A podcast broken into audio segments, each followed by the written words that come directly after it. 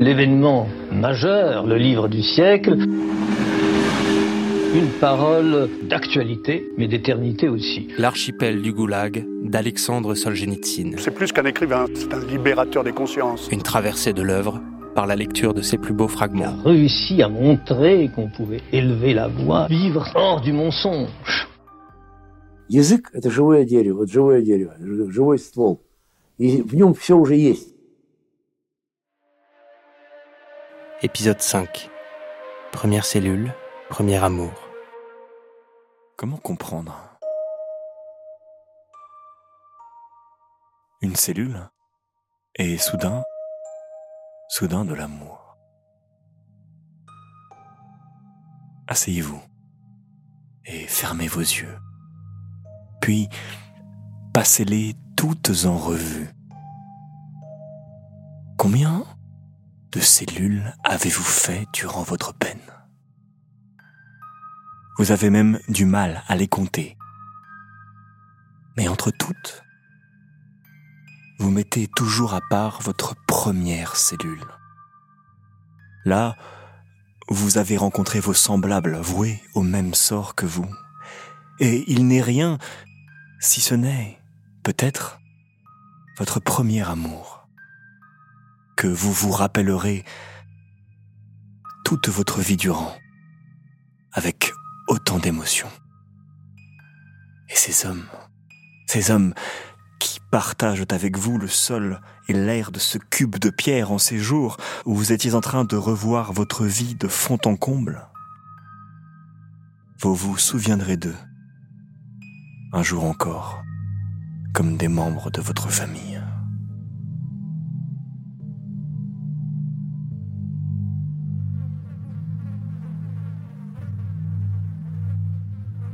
Il est une cellule unique et incomparable. Celle où vous avez vécu votre instruction. Peut-être était-elle atroce pour un être humain. Tôle infestée de poux et de punaises, sans fenêtre ni aération, sans chalit, avec un seul malpropre.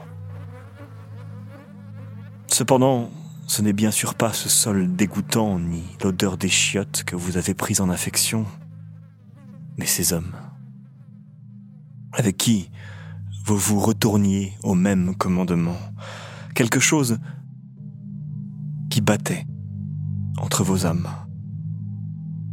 Leurs paroles, parfois étonnantes, et les pensées fluides et si libres qui naquirent en vous, justement là, et auquel, récemment encore, vous n'auriez pu vous hisser, vous élever.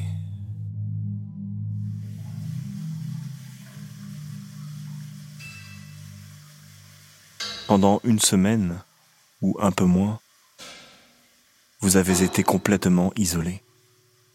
Et déjà, déjà la raison commençait à vous abandonner. Déjà, vous renonciez à la vie. Déjà, vous vous laissiez tomber de telle sorte que votre tête allait s'écraser contre le cône du radiateur. Mais soudain, soudain voilà que vous êtes vivant. Voilà qu'on vous conduit jusqu'à vos amis. La raison vous est revenue. C'est cela, la première cellule. Là, votre âme va se cicatriser. Le gardien me fit parcourir le couloir silencieux comme une tombe. Nous passâmes devant le bureau du surveillant de quartier, et enfin, il m'ouvrit la porte de la cellule 67.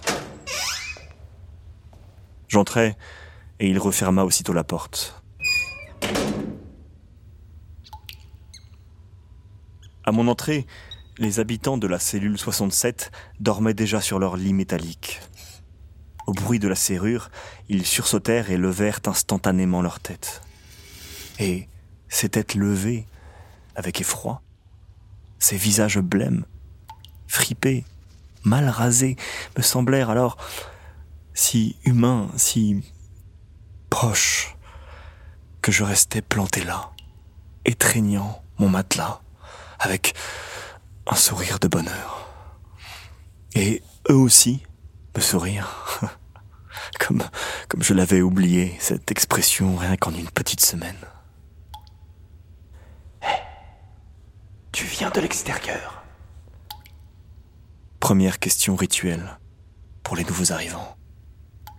Nous installâmes mon lit et j'aurais pu alors commencer mon récit, mais un de nos compagnons de cellule nous dit ⁇ Demain, la nuit est faite pour dormir. C'était le plus raisonnable. Une nuit de sommeil non perturbée était plus importante que tous les destins de la planète. Quant à moi,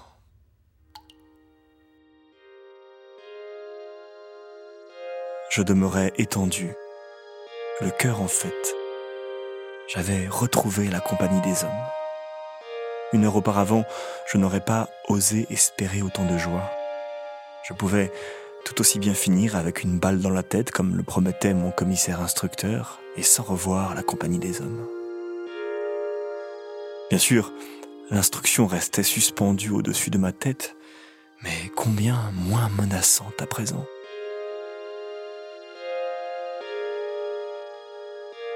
Demain, j'allais leur raconter des tonnes de choses et eux aussi allaient m'en raconter. Quelle journée intéressante j'allais passer peut-être une des meilleures de ma vie. Ce sentiment, je l'ai eu très tôt et très net. La prison ne serait pas pour moi un gouffre, mais le tournant décisif de mon existence.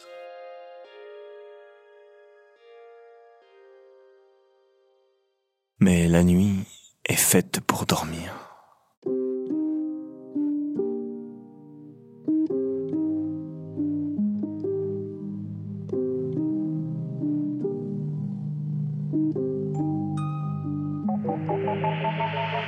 Une création, Les yeux dans les poches, en partenariat avec le Centre culturel Solzhenitsyn. Lecture et adaptation, Grégoire Loupoukine. Réalisation, César Forget. Musique, Guillaume Revillon, Léo Westphal.